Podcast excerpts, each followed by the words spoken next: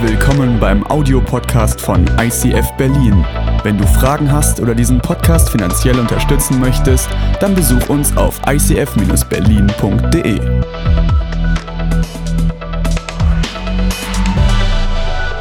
Also, ähm, es geht heute um Finanzen und ich spüre pure Begeisterung. Ich gucke hier rum und ich merke, es geht euch so wie mir. Ihr liebt dieses Thema über alles, vor allem in der Kirche, stimmt's? Wer hat sich heute nicht mega gefreut, dass es endlich wieder über Finanzen geht? Genau, ihr seid genauso Heuchler wie ich. Ähm, ich weiß nicht, wie es dir geht, aber ich bin so ein bisschen wie eine Zitrone. Ich hatte heute Morgen noch eine in der Hand, besser gesagt eine Limette, und da bin ich vorhin immer spielend damit rumgelaufen und irgendwo habe ich sie liegen lassen. Also stell dir vor, hier ist jetzt eine Limette in der Hand. Seht ihr sie? Schaut noch mal genau hin. Seht ihr sie? Gut. Es ist ein bisschen wie mit so einer Zitrone oder Limette, ja? Wenn du wissen willst, wie das schmeckt, musst du draufdrücken und sie zerquetschen. Stimmt? Wenn Druck ausgeübt wird auf eine Zitrone, dann merkst du, die sieht zwar schön gelb aus von außen, schmeckt aber sauer. Und mit Finanzen ist es manchmal ein bisschen ähnlich. Wenn wir in Druckmomente kommen, im finanziellen Bereich, dann kommt raus, was wirklich in uns abgeht zum Thema Finanzen. Bei mir sind es so Druckmomente, wenn ich Rechnungen überweisen darf. Oder wenn eine Mahnung reinkommt, wo du denkst, oh nein, wie konnten wir das übersehen? Ja? Oder wenn du plötzlich deinen Kontostand anschaust und denkst, Moment mal, das war doch noch mehr letzte Woche. Druckmoment kann auch vergleichend sein, ja. Wenn du jemanden siehst, der mehr hat als du, wie zum Beispiel hier auf diesem Bild, ja. Das ist Stefan Small Group. Genau. Das wissen viele nicht. Psst, genau. Ja, wenn du so ein Bild siehst, dem einen oder anderen geht es dann vielleicht wie mir, dass du denkst, ja, der zahlt bestimmt keine Steuern und der ist bestimmt ein mega Arsch als Chef und nutzt seine Mitarbeiter aus. All diese Ausreden, warum der irgendwie es geschafft hat, Autos zu fahren, die ich nicht mal als Matchbox-Auto mir leisten könnte, ja. Aber der Vergleich geht auch manchmal in die andere Richtung. Das nächste Bild ist jetzt vielleicht provokativ, aber wenn du Leute siehst, die auf der Straße betteln, dann geht es vielleicht manch einem, dass du dann denkst, na ja, also das ist jetzt vielleicht ein Härtefall. Hier sehen wir, warum er nicht arbeiten kann. Aber manch einer denkst du, ja, der müsste sich nur mal zusammenreißen, ja, der müsste nur mal wirklich ne, Verantwortung übernehmen für sein Leben. Wenn wir vergleichen, dann kommt oft raus auch, was wir über Geld, über Finanzen denken. Ich möchte heute Abend eine These am Anfang in den Raum stellen, die ist mir unglaublich wichtig, dass die ankommt. Gott möchte dir nichts wegnehmen. Gott möchte dir nichts wegnehmen. Heute redet nicht ein Heiliger Geist zu dir, der sagt, ich will dir alles wegnehmen, sondern Gott möchte dir geben. Gottes Herz ist großzügig. Gott möchte dich beschenken. Was Gott möchte, ist eine Voraussetzung schaffen in unserem Herz, in unserer Haltung zu Finanzen, damit er uns ganz viel anvertrauen kann, ohne dass unser Herz weggedriftet wird von seiner Liebe. Okay, Gott möchte dir nichts wegnehmen, sondern Gott möchte dir etwas geben. Als Kirche haben wir folgende Vision. Wir sagen, ähm, es ist unsere Leidenschaft, dass Menschen Jesus Christus ähnlicher werden, furchtlos leben und ihr Umfeld positiv verändern. Wie kommen wir auf so einen schlauen Satz? Weil uns Bibelverse wie der folgende sehr stark motivieren. 2. Korinther, wir alle aber stehen mit unverhülltem Gesicht vor Gott und spiegeln seine Herrlichkeit wieder. Der Herr verändert uns durch seinen Geist, damit wir ihm immer ähnlicher werden und zweitens immer mehr Anteil an seiner Herrlichkeit bekommen. Hier stehen zwei ganz wichtige Dinge. Das erste ist, dass das ultimative Ziel unserer Zeit, die uns bleibt auf Erden, nachdem wir diese Freundschaft mit Jesus gestartet haben, das ultimative Ziel ist es, Jesus Christus ähnlicher zu werden.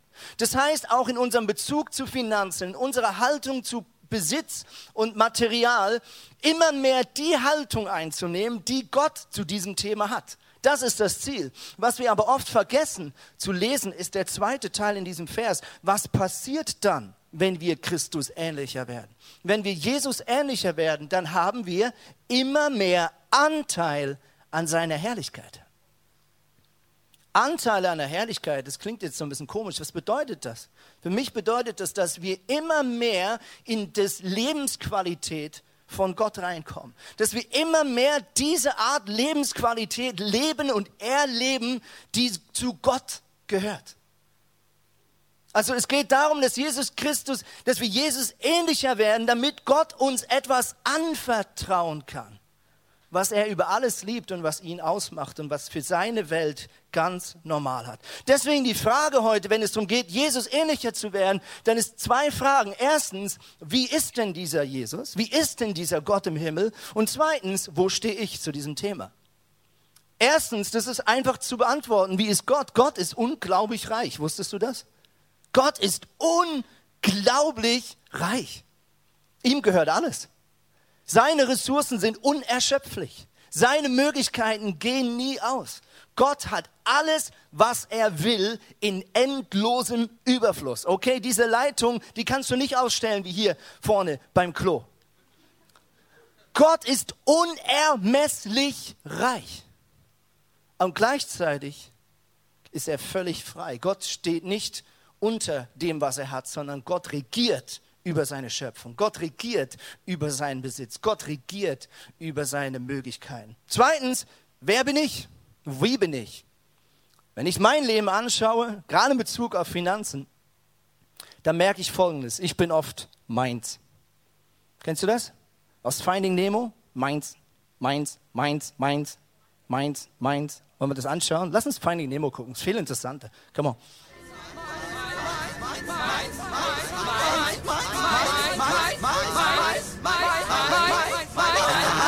Könnt ihr nicht endlich mal eure Klappe halten? Ihr Ratten mit Flügeln! Wir suchen nach seinem Sohn Nemo. Nemo? Er ist von einem Taucher aus dem Riff entführt worden. Hier, Und nehmt sie! der- Du hast da irgendwas von einem Nemo gesagt. Wie war das nochmal?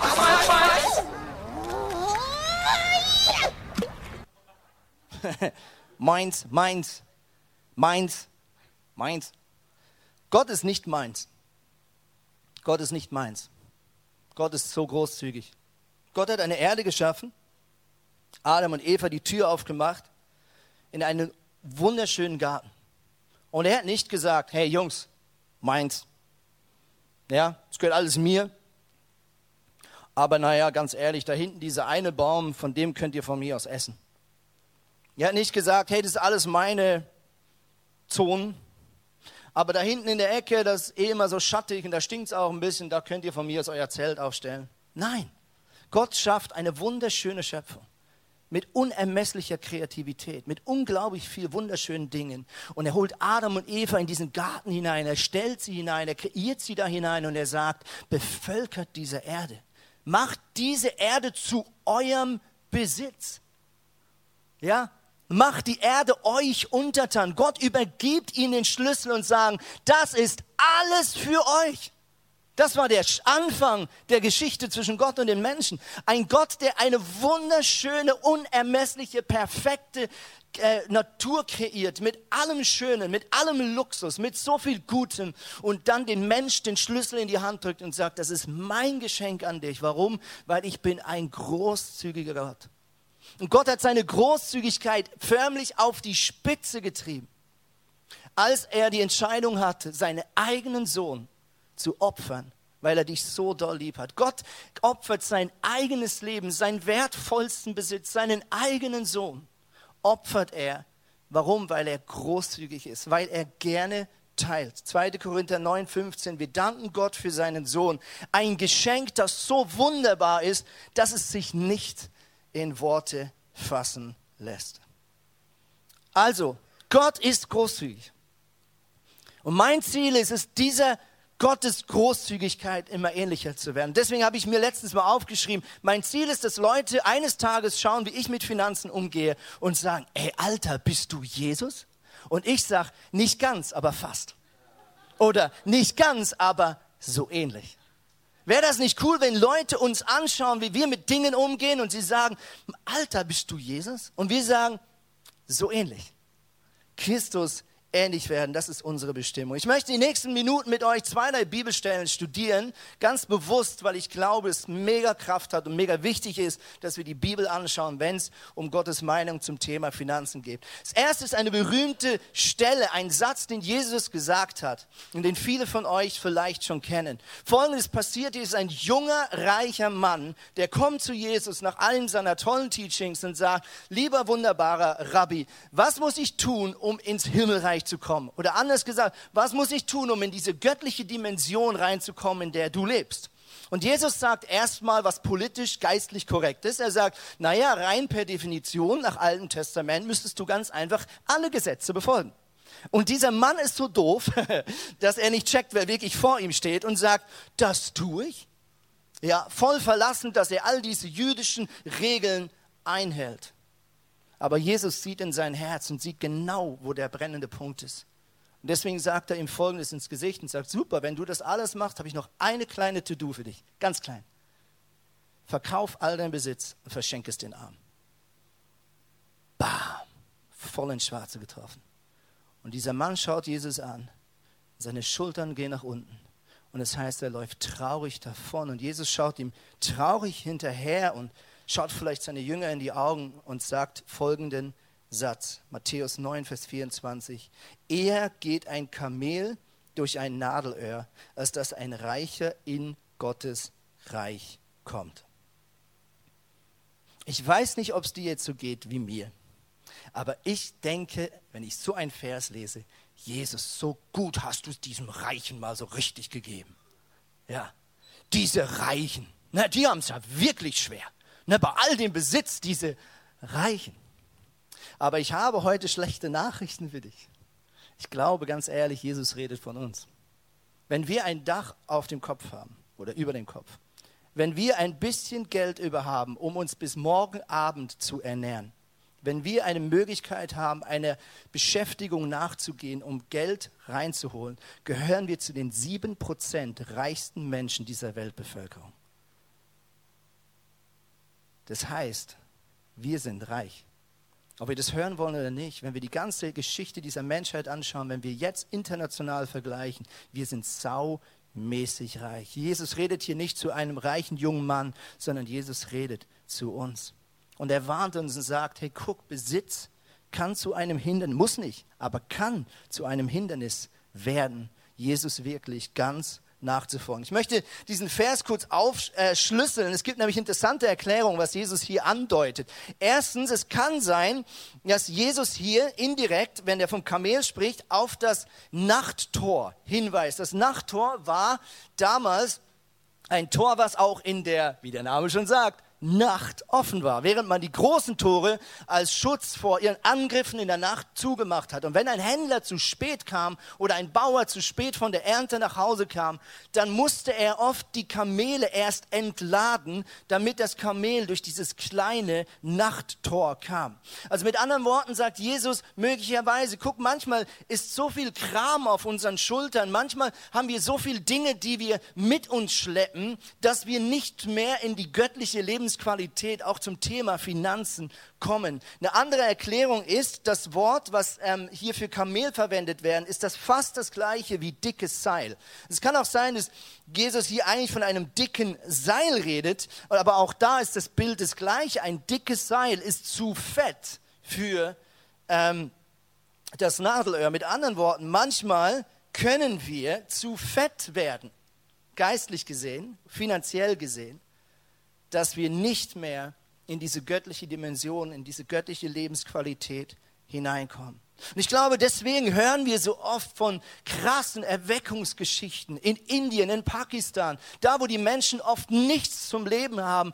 Dort gehen die Kirchen momentan durch die Decke. Dort erleben Kirchen unglaubliche Wunder. Und der Westen geht dann dorthin, die Pastoren schauen sich das an und studieren, wie die beten. Ah, wahrscheinlich ist es ihre Gebetstechnik oder sie schauen ihre Strukturen an und sagen, es ist wahrscheinlich ihre Gemeindebaustruktur. Aber ganz ehrlich, meine Meinung ist, es ist das Herz dieser Menschen was frei ist, was 100% weiß, ich brauche ein Wunder, sonst bin ich am Arsch. Wo es keine andere Sicherheiten gibt im Leben, außer die Versorgung von Gott höchstpersönlich. Ich möchte eine weitere Stelle mit euch studieren. Matthäus 6, da redet Jesus längeren Abschnitt zum Thema Geld und viele Verse von dort wirst du schon gehört haben. Aber den einleitenden Vers, der wird meistens übersprungen. Warum? Weil er saumäßig komisch ist. Willst du einen richtig komischen Vers lesen? Here we go. Das Auge ist das Licht des Leibes. Wenn dein Auge lauter ist, so wird dein ganzer Leib Licht sein. Wenn daher dein Auge böse ist, so wird dein ganzer Leib finster sein. Wenn nun das Licht, das in dir ist, Finsternis ist, wie groß ist dann die Finsternis? so habe ich mich immer in der Schule gefühlt, wie du dich jetzt fühlst. Mathe, Politik, egal welches Fach. What? Okay, lass uns das mal versuchen aufzuschlüsseln. Also Jesus redet hier von einem lauteren Auge, was auch immer das ist. Das Wort, was er verwendet in seiner eigentlichen Sprache, er spricht ja Aramäisch, das ist eine mündliche Sprache, äh, entstanden aus dem, aus dem hebräischen Kontext. Also eine mündliche Sprache ist sowas wie Schweizerdeutsch. Okay, da gibt es keine Schriftform und deswegen schon der Bericht über das Leben Jesus, was Jesus hier gesagt hat, nennen oder lesen wir auf Griechisch aber faktisch hat er Aramäisch gesprochen. Das Wort im Hebräischen, was hier verwendet wird, auch im Aramäischen, ist Ayin Tova. Ayin Tova bedeutet lauteres Auge. Aber man kann dieses Wort besser übersetzen mit großzügiges Auge. Jesus sagte mit anderen Worten, wer ein großzügiges Auge hat, in dem seiner Welt wird es hell und dem seine Welt wird größer. Und wir sehen das an anderen Stellen im Alten Testament, wo ebenfalls Ayin Toya verwendet wird als hebräisches Wort. Dort, äh, zum Beispiel Sprüche 22, Vers 9, dort ähm, entscheiden sich die Bibelübersetzer auch auf folgende Interpretation. Da heißt es zum Beispiel, wer gütigen Auges ist, der wird gesegnet werden. Oder Schlachter macht es sogar noch offensichtlich. Er sagt, wer freigebig ist oder wer großzügig ist, der wird gesegnet. Ayin Toya. Jesus sagt also, wer ein großzügiges Auge hat, dem seine Welt wird größer. Wer ein großzügiges Auge hat, wer Ausschau hält nach, wie kann ich das, was Gott mir anvertraut, teilen? Wie kann ich es vermehren, um anderen Menschen damit zu helfen, um andere Menschen damit zu unterstützen und das Reich Gottes größer zu machen? Wer mit dieser Einstellung Ausschau hält, der Geld als eine Ressource sieht, die man dienend einsetzen, teilend einsetzen kann, dem seine Welt wird hell. Dem seine Welt wird groß. Und andersrum, wenn wir mit geizigem Auge durchs Leben gehen, wenn wir mit missbilligendem Auge durchs Leben gehen, dann wird unsere Welt klein und dunkel und minderwertig und engstirnig. Was für ein krasser Satz. Und dann geht das Teaching eins zu eins weiter. Der nächste Vers, den kennen wir schon eher. Da sagt Jesus, ein Mensch kann nicht zwei Herren dienen. Er wird dem einen ergeben sein, den anderen abweisen. Für den einen wird er sich einsetzen und für den anderen wird er verachten. Ihr könnt nicht Gott dienen und zugleich dem Mammon. Jesus nennt hier, und das ist eine absolute Ausnahme, einen Gott oder eine Gottheit beim Namen, ein Götze beim Namen. Er spricht hier von Mammon. Mammon könnte man vielleicht auch übersetzen mit der Gottheit des Materialismus. Und Jesus ist hier schwarz-weiß und sagt, du kannst nicht dem Materialismus dienen und gleichzeitig dein Vertrauen in Jesus setzen. Ich möchte heute eine provokante These in den Raum stellen. Es gibt einen Satz, der oft gesagt wird in christlichen Kreisen, der mich mehr und mehr stört. Und es ist folgender Satz. Ja, wir leben in einer zunehmend atheistischen Gesellschaft. Kennt ihr den Satz? Ja, dieser Atheismus. Das Christentum wird zurückgedrängt aus den Schulen, aus den Universitäten, aus den Arbeitsstellen, aus der Bildung. Ja, die Leute wachsen nicht mehr auf mit, wer ist Gott und was sagt die Bibel und all diese Dinge. Und natürlich ist was Wahres dran. Aber ich bin der Meinung, wir leben nicht in einem zunehmend atheistischen Gesellschaft, sondern ich glaube, es gibt eine Ersatzreligion, die den ganzen Westen von vorne bis hinten bestimmt. In allem, was wir tun, wie wir Politik betreiben, wie wir Wirtschaft betreiben, wie wir arbeiten gehen, was unsere Logik ist in Bezug auf Bildung und Ausbildung und all die Dinge. Es gibt eine Gesetzesmäßigkeit, denen wir unser Lebensglück anvertrauen und das nennt sich Materialismus. Ich glaube, wir sind nicht ein atheistisches Land. Wir sind eine zutiefst gläubige Gesellschaft. Nur vertrauen wir nicht mehr in einen Gott im Himmel, sondern wir vertrauen dem Mammon. Und das siehst du an wunderschönen Beispielen, wie zum Beispiel die Kardashians. Wer kennt die? Ja, so ein absolutes Instagram-Phänomen. Eine Familie, die einfach saumäßig reich ist, mega berühmt und sie gehören zu den einflussreichsten Menschen per Definition der Forbes-Liste, obwohl man, wenn man die Familie anschaut, sich sagt, was habt ihr eigentlich an guten Werten oder habt ihr ein Sozialwerk gestiftet oder ein, eine Arbeitsstelle, ein, ein Konzern mit besonders nachhaltigen Produkten? Eigentlich, ich will die Familie gar nicht schlecht machen, aber eigentlich bewegen die nichts Sinnvolles. Und doch, warum? Weil sie Geld haben, weil sie berühmt sind, vertrauen unsere Menschen, vertraut unser Land, vertraut unsere westliche Gesellschaft diesen Leuten. Wer Geld hat, wer berühmt ist, und wer Macht hat, dem vertrauen wir. Dem seinen ethischen Maßstäben laufen wir blind hinterher. Deswegen glaube ich, wir leben nicht in einer atheistischen Gesellschaft, wir leben in einer zutiefst religiösen Gesellschaft. Und die Religion des 21. Jahrhunderts des Westens ist Materialismus, Kapitalismus. Folgender Satz kommt als nächstes. Vers 25. Deshalb sage ich euch, macht euch keine Sorgen um das, was ihr an Essen und Trinken zum Leben und an Kleidung für euren Körper braucht. Jesus sagt, ihr könnt nicht dem Mammon und Gott dienen, deshalb macht euch keine Sorgen. Mit anderen Worten, was Gott hier, wenn man zurückspult, sagt, ist, wenn du dir Sorgen machst, dann in dem Moment ehrst du Gott nicht, sondern dann ehrst du den Mammon. Wenn du dir Sorgen machst aufgrund deiner finanziellen Situation, so verständlich und so ekelhaft das ist, und ich kenne das genau gleich, Gott sagt, wenn du dir Sorgen machst, in dem Moment dienst du dem Mammon. Warum? Weil du sagst, der Besitz, mein Kontostand bestimmt meine Versorgung, bestimmt meine Lebensqualität. Anstatt zu sagen, Moment mal, wer ist denn mein Versorger? Gottes Name, einer seiner wichtigsten, meistgenannten Namen im Alten Testament ist El Shaddai. El Shaddai bedeutet Gott, dein Versorger. Es ist das gleiche Wort oder der gleiche Wortstamm, der auch für Mutterbrust verwendet wird. Keine Angst, wir haben hier keine Folie, die wir einbilden. Stefan bringt immer Bilder, ne? Habe ich gesagt, machen wir nicht, weil da kommt ein Beispiel in der Predigt, das geht gar nicht. Was aber der Punkt ist, Gott sagt, ich bin, das klingt jetzt komisch, für dich wie die Mutterbrust. Was heißt das?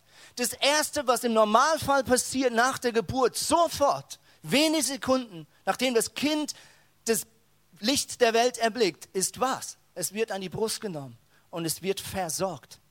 Und Gott sagt, genau diese 100% verlässliche Versorgung bin ich für dich. Dieses tiefe Urvertrauen. Kein Kind zweifelt an der Tatsache, dass die Eltern es versorgt. Wir haben beide zwei kleine Kinder. Bis zu einem gewissen Alter zweifelt kein Kind daran, dass du es versorgst. Warum? Weil genau dieses Urvertrauen der Mutterbrust hergestellt wird. Und Gott sagt, ich bin dieses hundertprozentige Verlässlichkeit. Ich bin dein hundertprozent verlässlicher Versorger, El Shaddai. Und deswegen, wenn du dir Sorgen machst, dann bedeutet es, dass du dein Lebensglück nicht von mir, sondern von meiner Konkurrenz abhängig machst.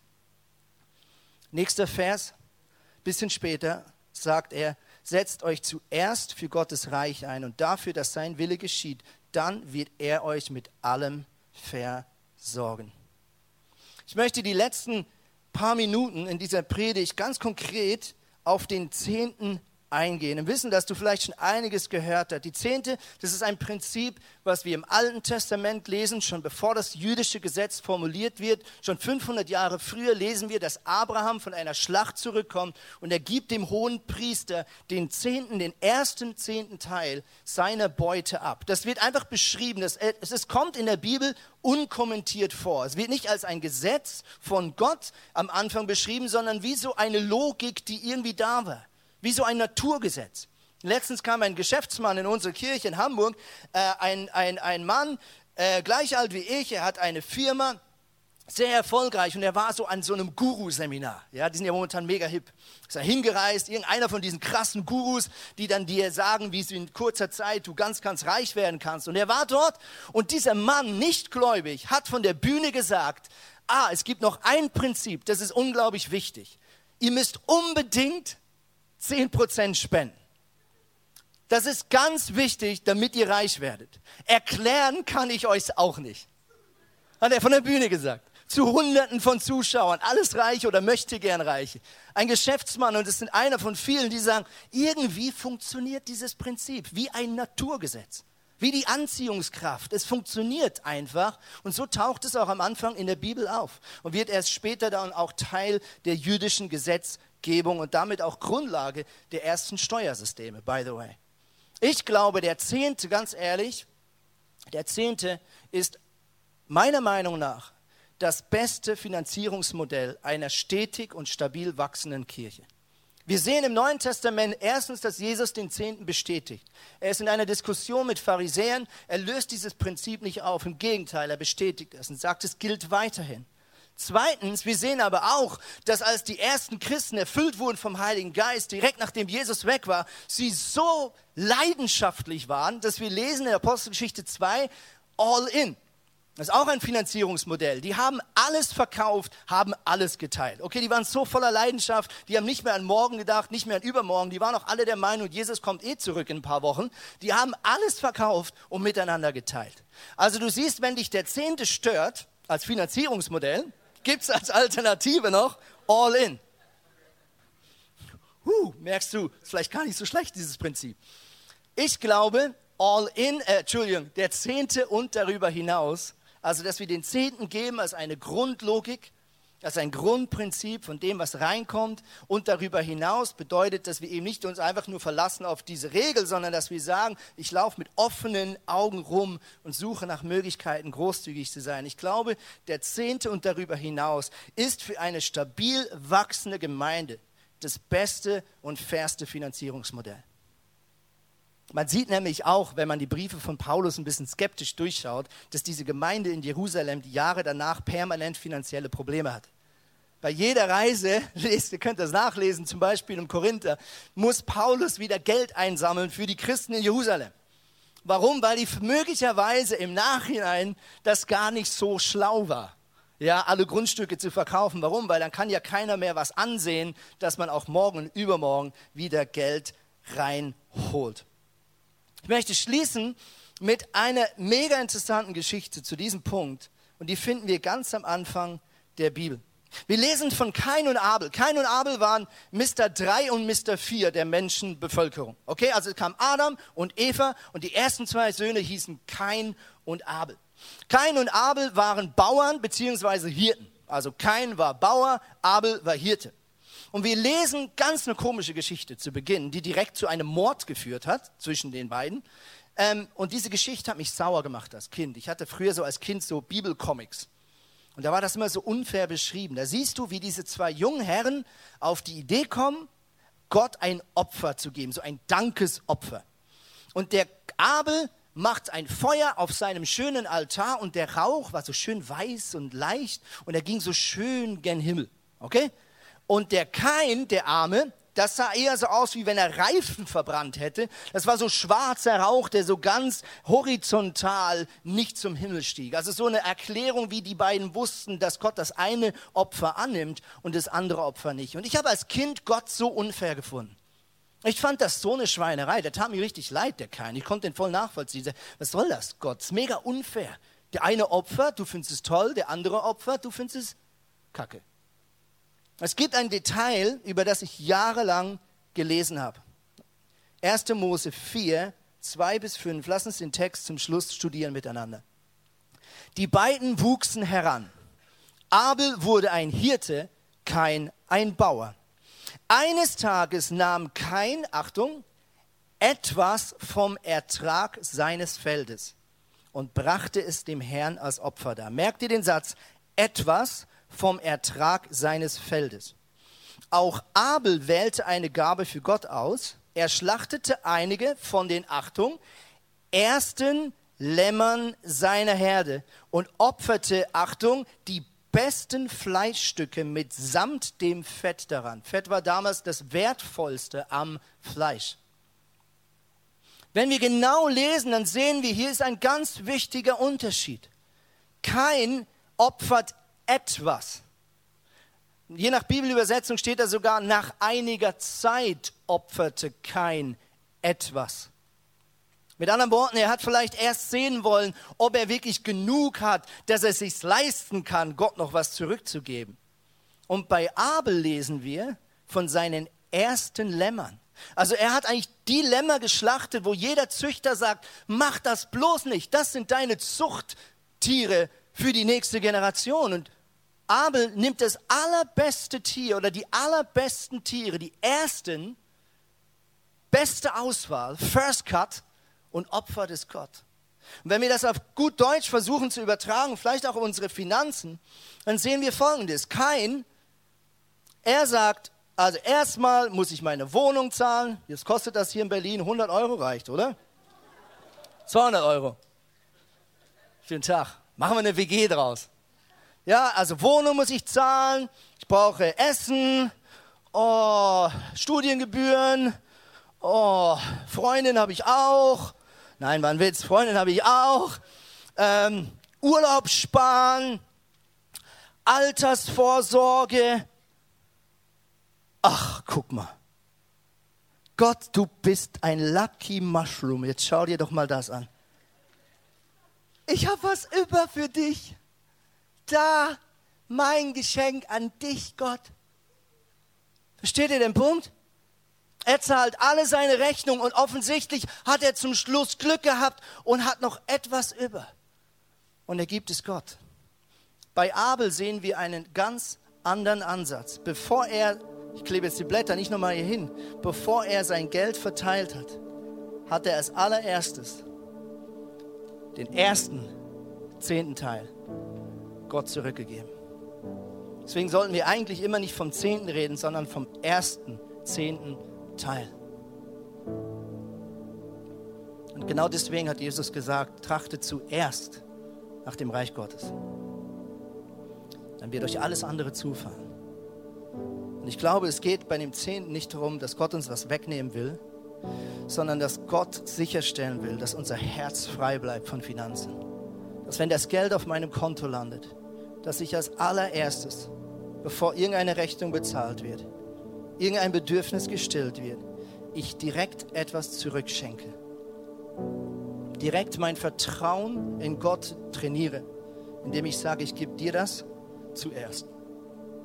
Und ich sage das in Demut, weil ob du es glaubst oder nicht, ich habe vor ein paar Monaten oder vor einiger Zeit ein Konto gewechselt. Und mit dem Kontowechsel habe ich nicht gemerkt, dass ich vergessen habe, den Zehnten zu übertragen aufs neue Konto. Am Anfang lief er noch auf dem alten Konto. Aber dank eines sehr treuen Buchhalters haben wir festgestellt, ich habe meinen eigenen Zehnten nicht bezahlt. Und es ist so krass, wenn du erstmal ihn nicht bezahlst und andere Rechnungen bezahlst und deine Frau fragt dich, können wir das bestellen auf Amazon und du guckst den Kontostand an und du sagst, sicher, bestell, Schatz. Und dann merkst, oh, der erste zehnte Teil. Dann ist es gar nicht so einfach. Plötzlich fehlt dir die Kohle, plötzlich sagt, jetzt kann ich es mir wie nicht mehr leisten, von der Logik her. Und deswegen ist es so gut, wenn wir das als allererstes machen bevor wir das Geld aufteilen, bevor wir es splitten, bevor wir ein Budget machen, bevor wir es ausgeben. Erst sagen wir Gott, ich trachte nach deinem Reich, nach deiner Gerechtigkeit. Ich gebe meinen ersten zehnten Teil direkt zurück, damit mein Herz frei bleibt, damit mein Vertrauen in dich, El Shaddai, erhalten bleibt. Ich trainiere mein Gottesvertrauen. Ich tue etwas, was nicht logisch ist. Ich gebe meinen ersten zehnten Teil direkt zurück in deine Hand damit mein Herz frei bleibt vom Mammon. Gott möchte dir nichts wegnehmen. Gott möchte dir geben. Ich möchte schließen mit dieser Leiter hier hinten. Ich glaube, dass viele von uns an ganz verschiedenen Stellen stehen. Ich glaube, Gott geht mit uns einen wunderbaren Weg der Gnade und der Reife. Das ist das Geniale. Gott ist so geduldig, wusstest du das? Gott braucht keine Überholung, Gott braucht kein Instant, irgendwas, alles toll, jetzt liebe ich dich plötzlich. Gott geht mit dir ein Leben lang in ganz verschiedenen Bereichen ein Reifeprozess. Es gibt Leute heute, die sagen, ich will überhaupt mal etwas geben. Ich will einfach mal anfangen, etwas von meinen Finanzen zu geben. Und Manch einer steht ganz am Anfang in diesem Prozess und Gott sagt, so genial, do it, wag dich, trau dich. Jemand anders steht vor der Schwelle, den Zehnten zu einer Gewohnheit in seinem Leben zu machen. Und Gott feuert dich an und sagt, genial, du guter, treuer Verwalter. Wieder jemand anders hat sich längstens an den Zehnten gewöhnt. Es ist zu deiner normalen Disziplin geworden, wie du ins Fitness gehst und jemand sagst, die und die Gewichtsklasse kann ich problemlos heben, das tut gar nicht mehr weh. Dann sagt Gott, hey, wie wäre es, wenn du über den Zehnten hinaus Opfer erbringst? ICF Berlin sammelt einmal im Jahr Geld unter dem Namen REACH, eine Kampagne, wo wir sagen, wir wollen über unseren Zehnten, über unseren regelmäßigen Beitrag Geld zur Seite legen, um andere Kirchen zu ermöglichen, um Nöte in dieser Stadt eine Antwort geben zu können. Und vielleicht gibt Leute, die das alles schon völlig normal ist. Dann hat Gott auch für dich eine Challenge. Und das ist extravagante Großzügigkeit. Es gibt Männer und Frauen, die haben eine Berufung, mit Gott ein Spiel zu spielen rund um Thema Finanzen. Ich habe selber einen Mann in, meine, in meinem Umfeld, der hier oben ist seit Jahren. Er ist ein Unternehmer, hat die Firma geerbt, ein einfaches Unternehmen. Und vom ersten Tag an in seinem Leben, ich kenne ihn schon sehr lang, hat er immer dieses Prinzip gelebt. Er liebt Großzügigkeit. Er ist selber unglaublich bescheiden. Er gönnt sich bis heute keinen Business-Class-Flug, obwohl er wirklich es locker sich leisten könnte. Er fliegt Economy. Warum? Weil er das über alles liebt. Und wenn er Geld geben kann, und letztens drückte er mir Geld in die Hand, damit wir ins College gehen können, dann leuchten seine Augen. Warum? Weil Gott ihn berufen hat, den extravagante Großzügigkeit zu leben. Lass uns aufstehen miteinander und mein Wunsch ist, dass du jetzt den Mut hast, ganz bewusst vor Jesus hinzustehen. Vor diesen El Shaddai hinzustehen, ohne Angst, dass Gott dir was wegnehmen will, sondern mit dem Glauben, Gott, was möchtest du mir heute geben? Welche Lebensqualität, welches Prinzip möchtest du mir heute anvertrauen, damit ich mit Geld noch besser umgehen kann und damit ich Geld genießen kann, anstatt darunter zu leiden? Ich bin einen kurzen Moment leise und ich bitte dich, dass du jetzt dem Heiligen Geist die Möglichkeit gibst, ganz konkret in deinem Leben zu werden.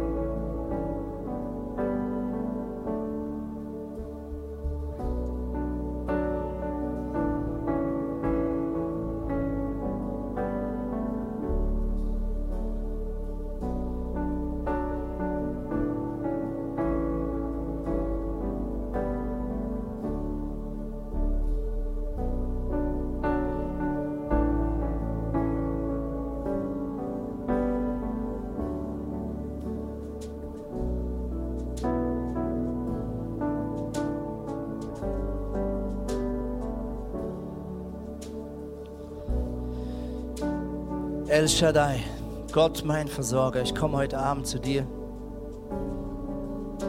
und ich brauche dich. Ich brauche dich so sehr, Jesus.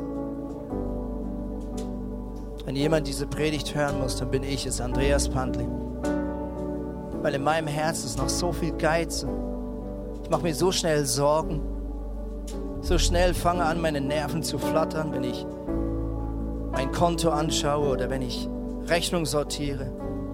So schnell fange ich an, am Geld zu klammern und mir einzureden, warum ich es nicht geben kann. Jesus, ich brauche dich. Jesus, ich will nicht deinem Konkurrenten dienen. Ich möchte mein Herz nicht jemandem anderen verschenken. Ich möchte mein Vertrauen nicht eine andere Quelle setzen als allein in deine Hand. El Shaddai, ich bitte dich um dieses Urvertrauen. Ich glaube, es gibt heute Menschen, die heute Abend hier stehen und sagen, mir fehlt dieses Urvertrauen eines Kindes in diesen El Shaddai. Und wenn du dir eine Berührung mit dem Heiligen Geist wünschst, heute Abend, dass Gott dieses Urvertrauen herstellen darf, dann bitte ich dich, dass du, während wir alle die Hände und die Augen unten lassen, dass du deine Hand hebst. Lass uns alle die Augen geschlossen halten. Wenn du sagst, ich wünsche mir dieses Urvertrauen in El Shaddai, in Gott, mein Versorger, dann heb jetzt deine Hand als ein Zeichen, dass du dir Gott darum bittest, jetzt in dein Herz hineinzugreifen.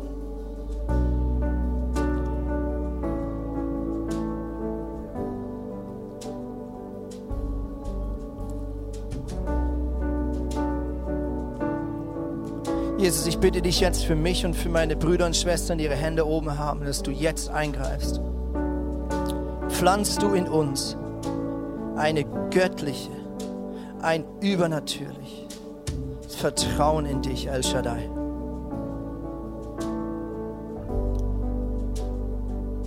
Jesus, ich will glauben, aber hilf auch meinem Unglauben. Ich bitte dich, dass du Unglauben aus meinem Leben verbannst. Und ich stelle es raus im Namen von Jesus Christus. Und wir sagen, nicht Materialismus ist unser Gott, nicht Kapitalismus ist unser Gott, sondern unser Gott ist Jesus Christus, der sich verschenkt hat für uns, weil er sich so stark nach uns sehnt. Jesus, wir lieben dich. Wir brauchen dich. Ich möchte heute Abend auch beten für Männer und Frauen, die in finanzieller Not sind, die in Schulden sind. Ich möchte dich bitten, dass du einfach stellvertretend für all die Leute, die momentan vielleicht die Schultern hängen lassen, dass wir unsere Hände ausstrecken und miteinander heute beten für finanzielle Durchbrüche. Lass uns miteinander die Hände hochhalten als ein Zeichen. Wir machen uns eins und lass uns beten für finanzielle Durchbrüche. Vater, wir kommen zu dir und wir sagen, Schulden sind nicht dein Ding. Jesus, Schulden, das ist nicht deine Schöpfungsordnung. Schulden, das ist das Gegenteil. Aber Jesus, ich liebe es zu wissen, dass du gekommen bist, um Schuld auf dich zu nehmen, Vater. Du sagst, der Schuldschein ist zerrissen. Und wir möchten geistlich aussprechen über den Schulden, die vertreten sind in dieser Gemeinde an diesem Abend. Dein Schuldschein ist schon lange zerrissen im Namen von Jesus Christus. Und Gott ist ein Gott der Wiederherstellung. Gott ist ein Gott der Wunder. Und ich bete heute für finanzielle Wunder über euch trotz euch und mit euch im Namen von Jesus Christus. Und ICF, lass uns Gott einen Dankesapplaus geben heute Abend im Vorfeld, dass er gut ist und dass er es gut mit uns meint.